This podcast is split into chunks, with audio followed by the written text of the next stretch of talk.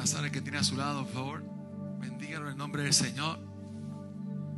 Aleluya. Bienvenido a la casa que abraza. Puede tomar asiento, por favor. Y queremos en esta maravillosa hora pasar a la palabra del Señor.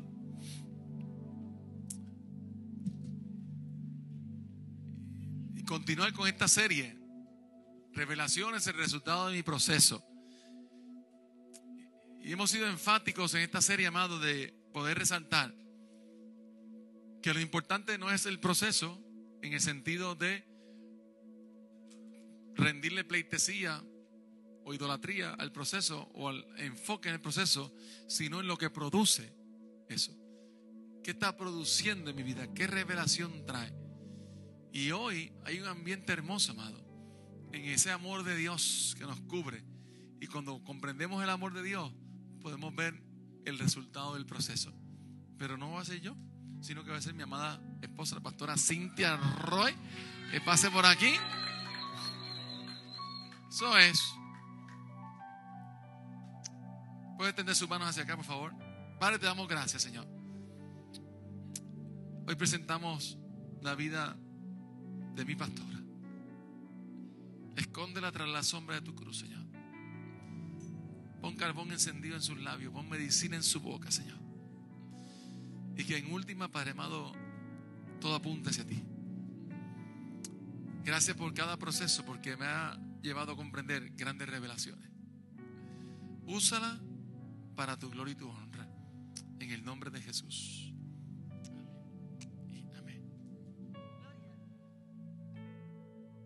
Gloria a Dios. Wow, la iglesia está hoy preciosa.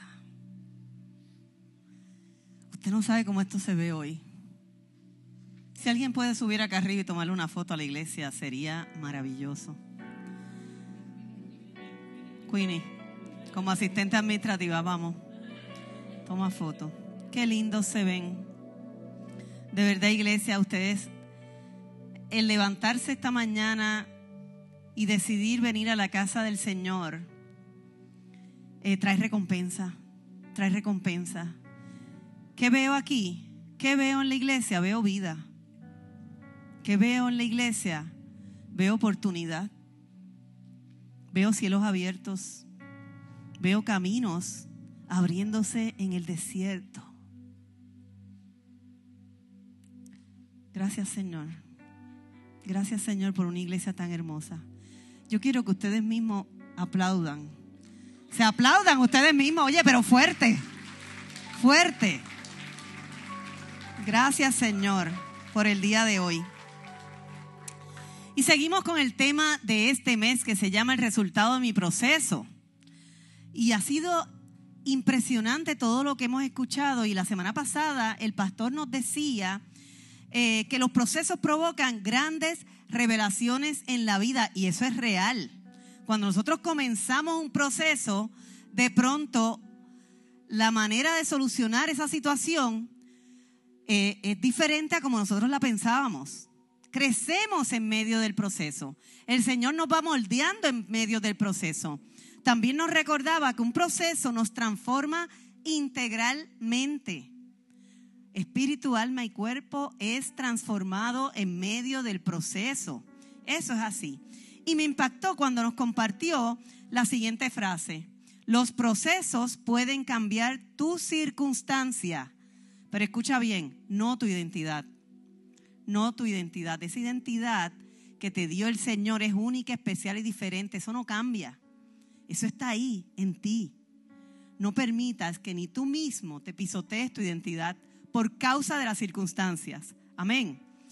Así que me pareció genial traerles primeramente esta información que compartió el pastor la semana pasada. Y él habló de Job y de su proceso y lo que, eh, eh, ¿verdad? Lo que le fue revelado a Job a través del proceso.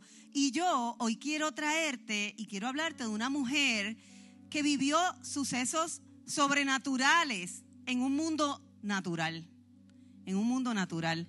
Y ella es María, la madre de Jesús.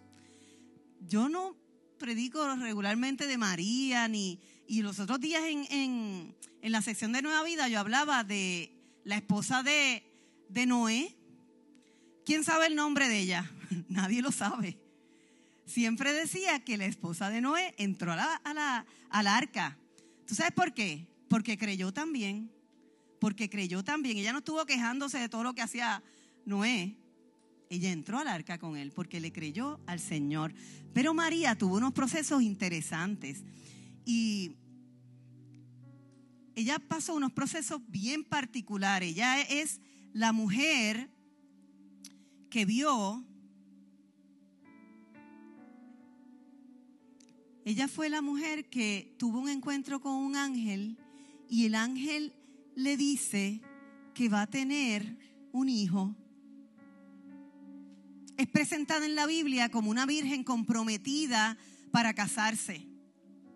Ustedes se imaginan eso, que de momento llega un ángel y te dice, oye, vas a tener un hijo, estás embarazada del Espíritu Santo. ¿Ustedes se imaginan cómo ella se sintió? Cómo ella dijo, pero ¿cómo va a ser? Porque ella lo dijo, ¿cómo va a ser eso posible si yo no conozco varón?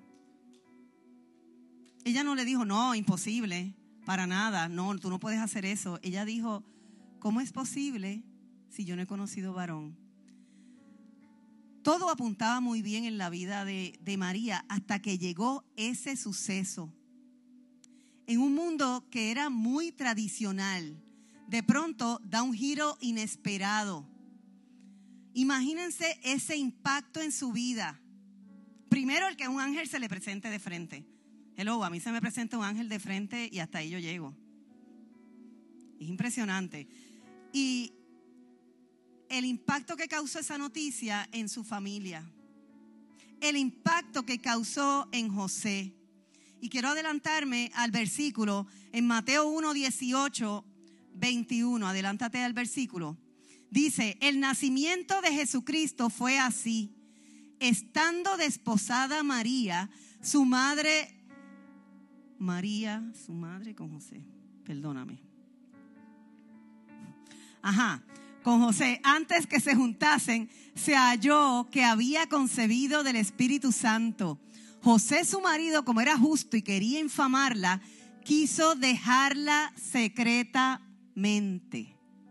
Y pensando él en esto, he aquí un ángel del Señor le apareció en sueños y le dijo, José, hijo de David, no temas recibir a María, tu mujer, porque lo que en ella es engendrado del Espíritu Santo es y dará a luz un hijo y llamará su nombre Jesús. Wow, de pronto María tiene un bebé en su vientre. Vamos entonces a las fotos en la parte de atrás.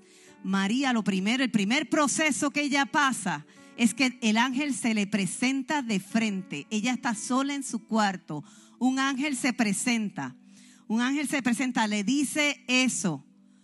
¿Cómo está ese corazón? ¿Cómo está ese corazón? Estar embarazada fuera del pacto del matrimonio en ese tiempo era un escándalo.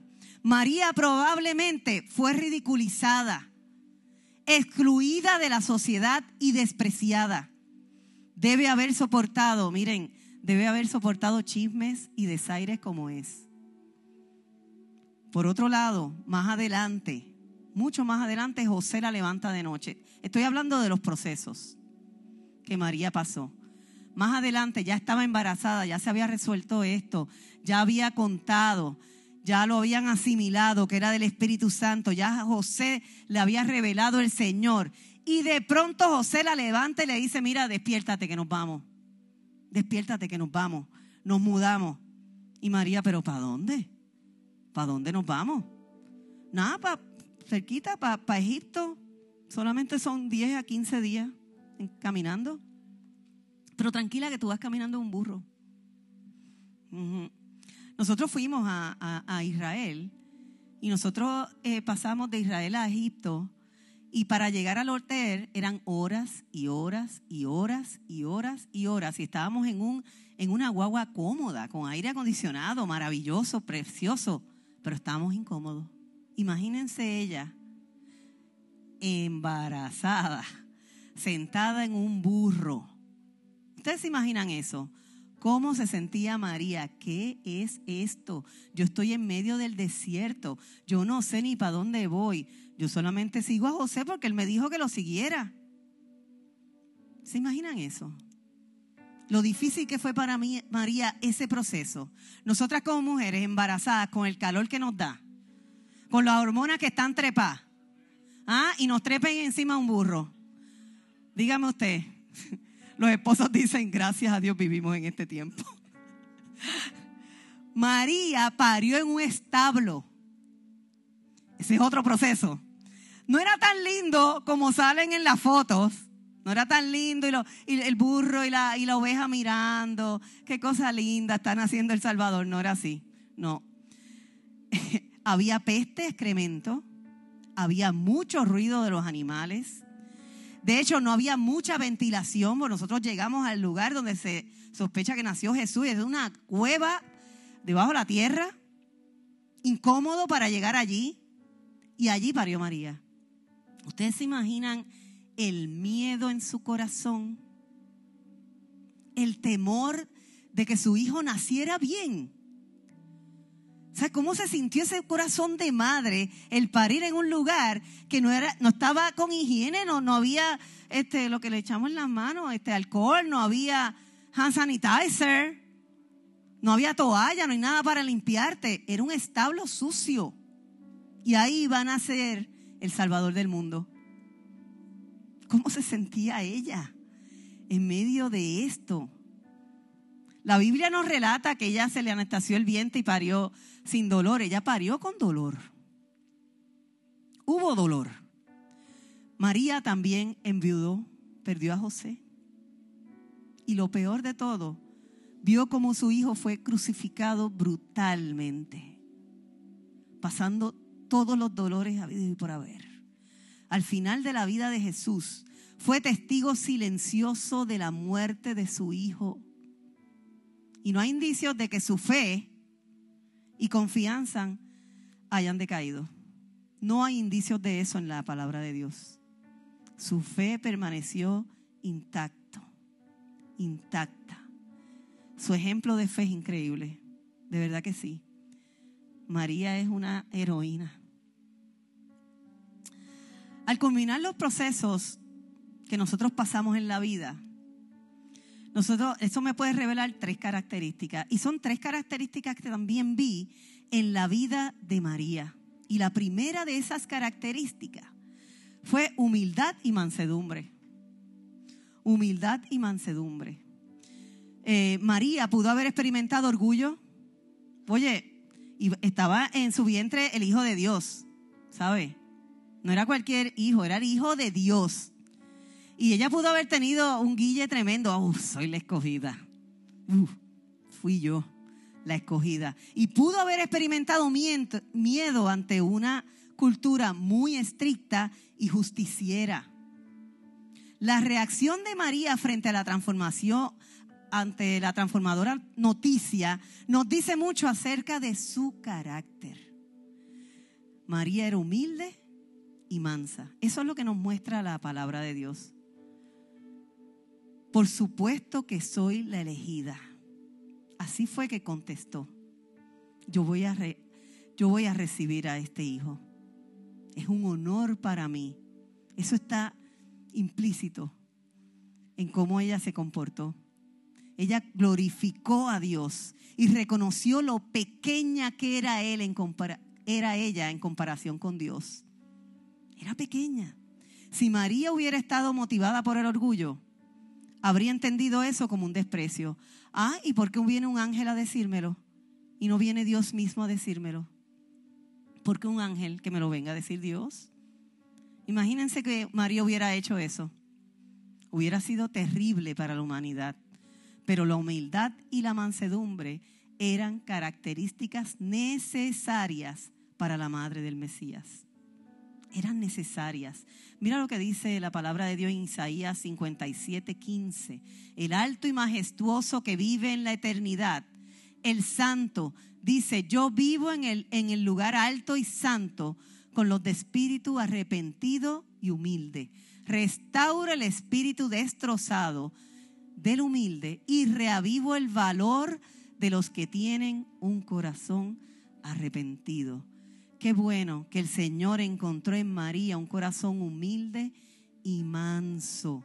Dios trabaja con los quebrantados y humildes. Dios trabaja con nosotros cuando estamos quebrantados y somos humildes en medio de la situación difícil que podamos enfrentar. En medio de ese proceso que no comprendemos, Dios es capaz de hacer grandes cosas en y a través de los humildes. En y a través de los humildes. Usted puede decir amén a eso. En María Dios encontró una sierva humilde y mansa, una joven decidida a obedecerle y aceptar sus, sus propósitos, aún arriesgando su vida. Aún cuando sabía que podía ser apedreada. Por eso es que era humilde. Por eso mismo. Y usted sabe muy bien, usted sabe que hay noticias y hay noticias. Hay noticias que podemos recibir de parte de Dios muy buenas como un trabajo nuevo, como un puesto, subir de puesto, un reconocimiento de forma inesperada, un llamado. Ahora, ¿cómo lo recibimos? ¿Con orgullo porque yo me he esforzado mucho para esto? ¿O con gratitud? ¿O con humildad? Lo recibo con humildad. Lo recibo con humildad. Pero también hay situaciones que nos tocan un poco el entendimiento. Y es ahí, en esas situaciones, que ser humilde es la mejor opción. Hay momentos que nos pasan en la vida que nosotros decimos, Señor, ¿por qué me está sucediendo a mí? Pero es cuando nosotros tenemos que ser humildes. Y yo quiero llamar a una persona que ha pasado procesos difíciles. Ha pasado procesos difíciles, pero sin embargo se le ha revelado el Señor. Y siendo humilde, ha encontrado que a través de la humildad Dios la ha bendecido. Y yo le voy a pedir a Anel, ¿dónde está Anel? Te fuiste lejos hoy. Un aplauso para Anel.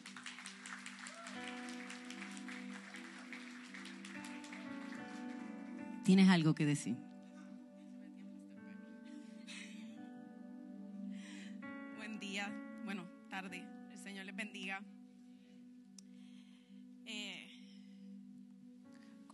Saben, eh, estoy aquí por Joseph. Yo tenía mi comunidad de fe, pero aún así, en el 2020, estando en mi comunidad de fe, tenía en donde le tocaba el Señor mi sueño y mi meta, que era ser mamá, ser esposa, tener mi familia.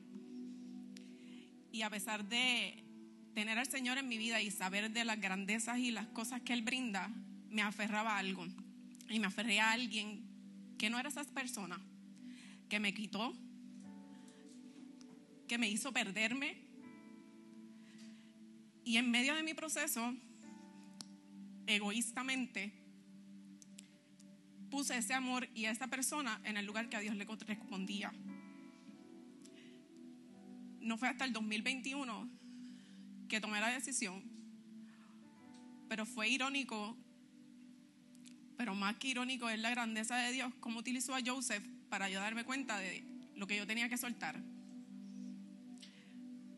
En medio del duelo en el que él estaba pasando, de la pérdida de su hija, yo había tomado la decisión de soltar a la persona que me estaba ahogando, que me estaba quitando. No sé si muchos de ustedes en las redes han visto una imagen de una niña con un peluche pequeño y Jesús está arrodillado al frente de ella con uno bien grande en la parte de atrás. Pues ese era Joseph ese oso bien grande que, yo, que Dios tenía para mí.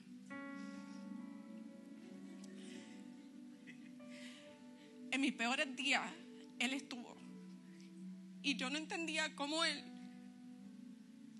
a pesar de tener un corazón tan quebrantado, porque no iba a volver a ver a su hija, yo lloraba a alguien que no me merecía.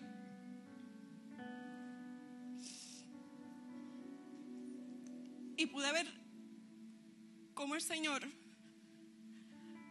me puede ayudar a soltar algo para recibir algo más grande.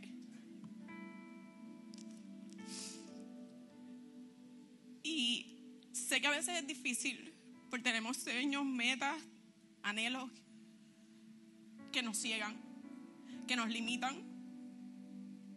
que nos aguantan. Al punto de pasar lo que me pasó a mí, que fue perderme. Y es por eso que el aferrarse a cosas que, que uno piensa que son de Dios o porque las merezco, olvido lo, lo fiel y lo misericordioso que Él puede ser. Como cantábamos en la segunda alabanza, yo olvidé de su fidelidad, sabía que Él existía, lo adoraba, pero era hipócrita, porque puse mi sueño y mi meta primero que Él.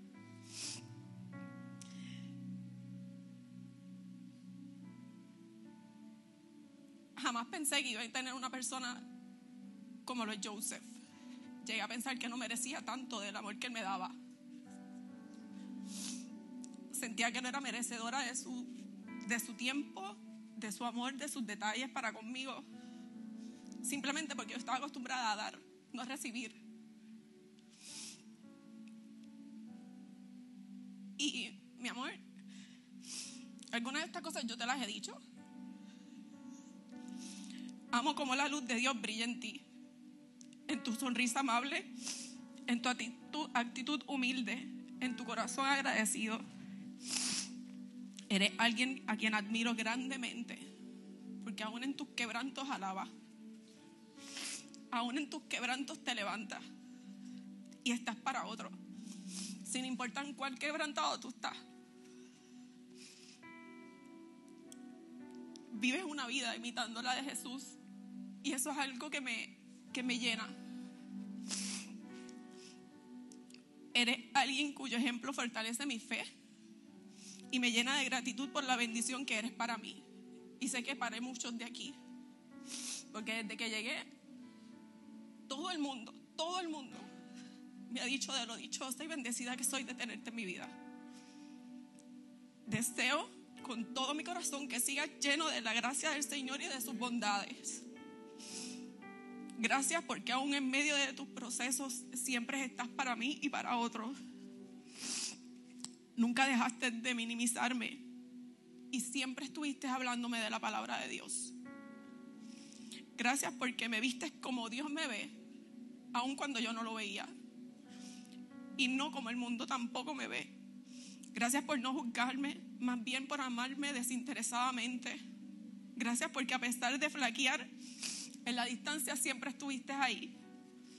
Gracias por ser paciente en todo momento, aun cuando esos triggers del pasado salen. Gracias por abrazarme y sostenerme cuando yo no he podido. Pero sobre todo, gracias por orar por mí, por nosotros cada noche. Gracias por ser ese hombre de Dios que yo anhelaba. Para muchos eras el papá de Allison y Amanda. Para otros el baterista de casa del padre. El amigo, el hijo, pero para mí eres mi amigo, mi lugar seguro, mi oración contestada. Por eso y más estaré aquí para sostener tus brazos cuando tú no puedas. Cuando te falle el mundo, que yo con mucho o poco aquí estaré. Gracias por tanto. Que Dios te bendiga. Te amo.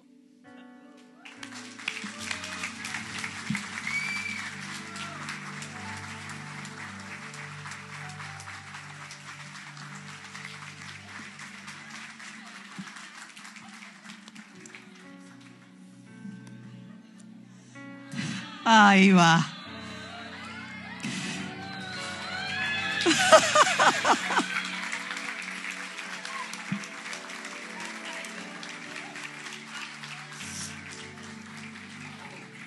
¿Cómo uno, ¿Cómo uno continúa una predicación después de esto? Explíquenme. ¿Sabes que cuando uno es humilde, cuando uno reconoce que uno está fallando? Uno es humilde cuando uno reconoce que está poniendo a Dios, a Dios en segundo plano y otras cosas las pone primera porque te llenan el ego, te llenan el corazón, quizás te llenan la mente, quizás te agradan porque lo que te traen pues te da cierta satisfacción, pero la realidad es, somos humildes cuando nosotros recono- reconocemos que eso, eso no es lo importante. Lo importante es cuando Dios llega a nuestra vida y nosotros reconocemos que estábamos mal. Que en el proceso empezamos a mirar otras cosas y no lo miramos a Él. Qué bendición es poder ver a Dios en medio del proceso y que nos muestre nuestro corazón. Gracias, Anel, por mostrar tu corazón humilde y hablarlo con tanta sinceridad, de verdad. Yo creo que aquí todos cada uno de nosotros botamos una lágrima. Es correcto. Así que en medio de lo inesperado, seamos humildes. En medio de la situación y los procesos, seamos mansos, como fue María. Y miren, quiero que te lleves esta pregunta. ¿Tendremos la razón o perderemos la razón para entender la razón de Dios? Porque hay veces que no hay manera de razonar la razón de Dios. Dios piensa de una manera que nosotros a veces no podemos comprender. Así que, ¿sabes qué? Ya yo no voy a tener la razón. Yo prefiero perderla. ¿Cuántos quieren perderla? Gloria a Dios. Miren, la segunda cosa que puedo ver en medio de los, procesos que podemos, que es revelado, es la valentía, aunque no entendamos. La valentía. El espíritu manso de María no se debía a que ella era débil, ni era tímida. María era una mujer de valentía y fuerza. Si no, no hubiera aceptado ese encargo. Ella enfrentó estas dificultades con valentía. El valor que tuvo para contarle a José fue solo el comienzo. ¿Ustedes se imaginan esa conversación de María contándole a José que quedó embarazada del Espíritu Santo? José, tengo que decirte algo. Sí, ¿qué pasó? Que, estoy embarazada y él, ¿cómo va a ser si tú y yo todavía, tú sabes, esto no, no ha pasado? Así que es del Espíritu Santo. ¿Ustedes se imaginan la cara de José al principio? La quería dejar. La quería dejar. No quería humillarla en público, la quería dejar en secretamente. Pero un ángel le confirmó a José. ¿Cómo fue ese proceso de María decírselo a su familia? Tuvo que haber sido bien difícil. ¿Cuántas personas habrán creído esa fantasía este, fantástica? Esa historia fantástica. ¿Cuánta gente lo tuvo que haber comprendido y cuánta gente habló a espaldas de María? ¿Verdad? Esa valentía, esa valentía proviene de una relación sólida con Dios. ¿Estará nuestra relación sólida con Dios que en medio del proceso Dios nos puede dar la valentía aunque no entendamos? ¿O nos llenamos de miedo y nos quedamos paralizados? Oye, es muy normal quedarnos para- paralizados en medio del proceso. Es muy normal tener miedo, pero cuando nosotros tenemos una relación con Dios, de pronto ese miedo se puede disipar. Lo podemos enfrentar. Yo no, somos seres humanos. Todos pasamos miedo. Todos tenemos temor, pero Dios nos puede dar la fuerza y la valentía. Mira lo que dice Josué 1:9. Mi mandato es sé fuerte y valiente. ¿Qué dice? Sé fuerte y valiente. No tengas miedo ni te desanimes, porque el Señor tu Dios está contigo donde quiera que vayas. Entonces, si Dios está conmigo donde quiera que voy, no dice algunas veces Él está conmigo. No dice, pues, cuando yo eh, te vea desesperado es que voy a estar contigo. Siempre. Él está contigo donde quiera que vayas, en cada lugar, ahí donde estás ahora mismo. La fuerza y la valentía no aparece de la noche a la mañana. Es un proceso con el Señor. ¿Tú sabes por qué? Porque hay que relacionarse con Dios. Hay que tener el devocional diario, hay que leer la palabra, hay que orar, hay que intimar con el Señor. Hay veces que yo me voy en la soledad de mi cuarto, ya Luis se ha ido, ya, ya no están las nenas, yo me pongo a orar y yo digo, Señor, esto es entre tú y yo íntimo y de momento yo me escucho que yo estoy gritando. Me meto con Él de una manera normal, gracias. Mira, yo me meto con Él de una manera que es una, una cosa impresionante, pero tengo la confianza con el Señor de que Él me está escuchando, de que me está abrazando, de que toda la habitación se llenó de Él. Y esa relación sólida me disipa el miedo de, de- de mis procesos, de procesos difíciles que he tenido que enfrentar. Pero hay que desarrollar una relación personal con el Padre. Ay, que yo no conozco, yo no sé cómo hacerlo. Simplemente abre tu boca, dile gracias y dile lo que necesitas. La oración no es un procedimiento, no hay, no hay enseñanza de cómo orar. Ora según te sale del corazón. Hay gente que no se atreve a orar porque hay gente que ora muy complicado. ¿Sabes qué? Esto es lo más sencillo del mundo. Señor, yo te necesito. Hoy tengo miedo.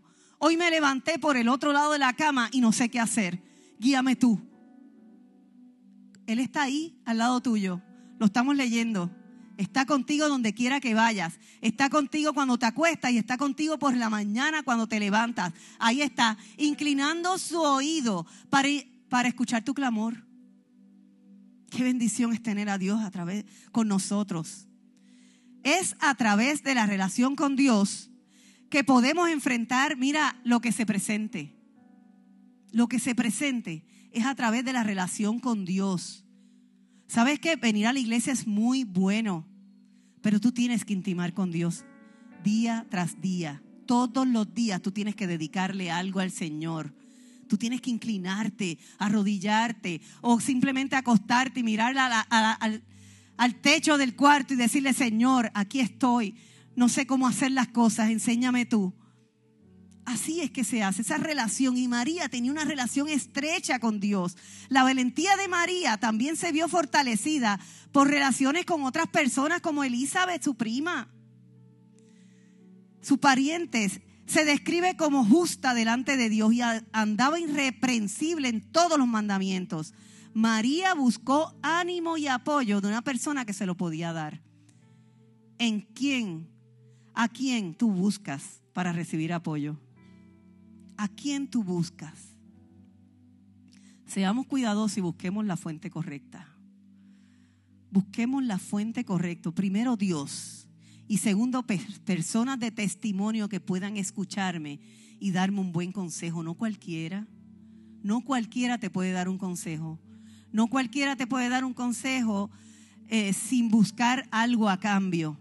Así que tengan cuidado y busquen las personas correctas. Así que esa valentía también te la da personas que te rodean, personas que Dios ha puesto en tu camino para levantarte el ánimo, para motivarte, para inspirarte, para alentarte, para darte ese buen consejo y llevarte a que consigas el propósito de Dios que Él tiene para tu vida. Miren, yo quiero enseñarles una foto.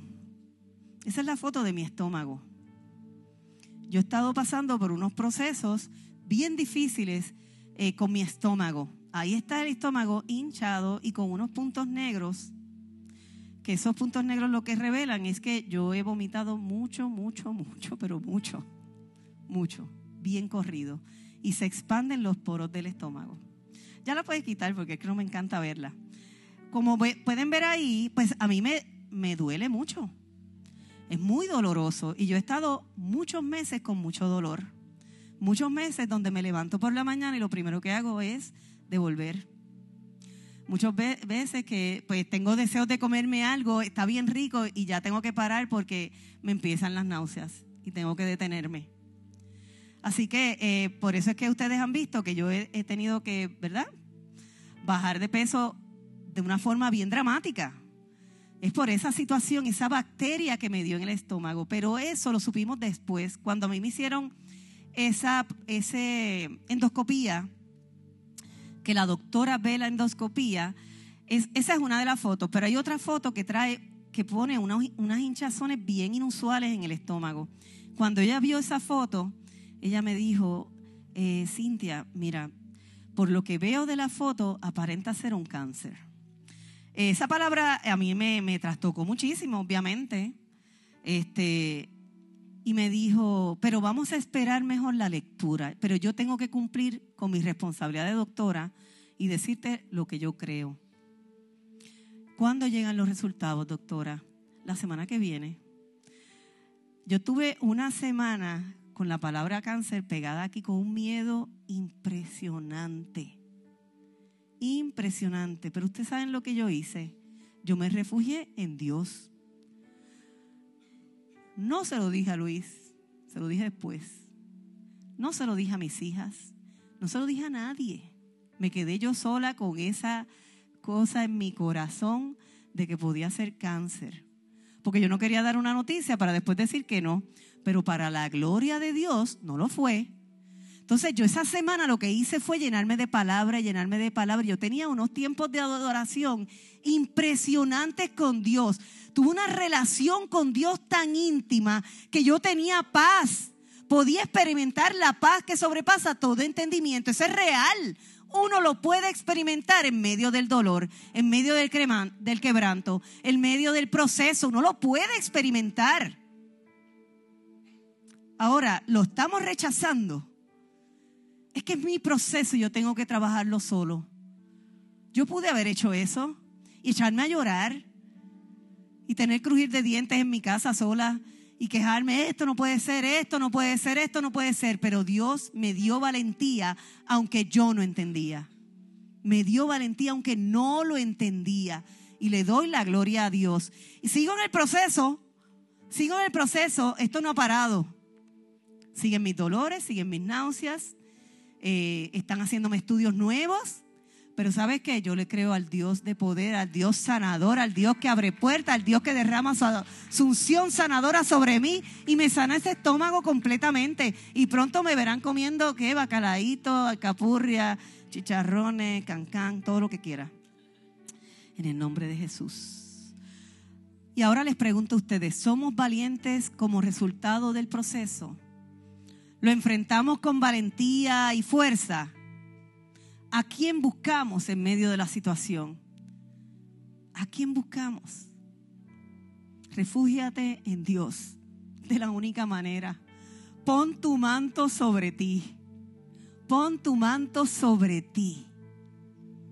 Y crea un plan en tu vida basado en su palabra. Eso es lo mejor. Eso es lo mejor. Lo tercero es la protección de nuestra fe. María también era una mujer de fe impresionante. Se destaca en ella la confianza y convicción en Dios y su capacidad para hacer el milagro. Sin embargo, Zacarías, ¿qué pasó con Zacarías? No creyó. ¿Que qué? Que Elizabeth, que tú estás... No, imposible. ¿Qué pasó? Mira, se quedó mudo. Todo el embarazo de la esposa se quedó mudo. ¿Sabes lo que es eso? Por no creer. María creyó por fe Zacarías no creyó. María agradó, a Dios con su confianza y fe. La fe de María era positiva y llena de energía. Por eso, eh, que nuestra fe sea un escudo protector en medio de los desafíos que enfrentemos. Nuestra fe puede convertirse en nuestro escudo no es que nosotros no miremos que estamos pasando por una situación. Tenemos que reconocer que hay momentos en que la angustia nos invade. Tenemos que reconocer que el miedo muchas veces se apodera de nuestro corazón. Pero que nuestra fe no decaiga. Aún con todo y miedo, tú puedes tener fe. ¿Qué dice la palabra? Como un granito de mostaza. Y puedo mover montañas como un granito de mostaza. Yo no sé cuál sea tu proceso hoy. Yo no sé cuál sea tu proceso, si está trabajando con tu corazón, quizás convirtiéndote en una persona más humilde, más mansa delante de Dios. Yo no sé si tienes miedo, si estás pasando un miedo aterrador que no puedes ni moverte, no puedes ni doblar tus rodillas para inclinarte ante el Señor. Pero yo quiero invitarte a que tú vengas aquí al frente. Si estás pasando un proceso difícil y necesitas esa valentía que Dios, que solamente Dios puede darte. Si necesitas esa paz que solamente Dios puede darte. Yo te pido que tú vengas aquí al frente. Y mientras adoración está acá arriba, yo quiero recordarte que tenemos que mantenernos humildes y mansos. Yo quiero recordarte que tienes que ser valiente aunque tú no entiendas la situación. Yo quiero recordarte que tienes que proteger esa fe Esa fe que puso Dios en tu corazón. Eso la tienes que proteger, no importando todas las tormentas que tú puedas estar enfrentando. Hoy es día, hoy es día de creer. Vamos a ponernos de pie, iglesia, por favor.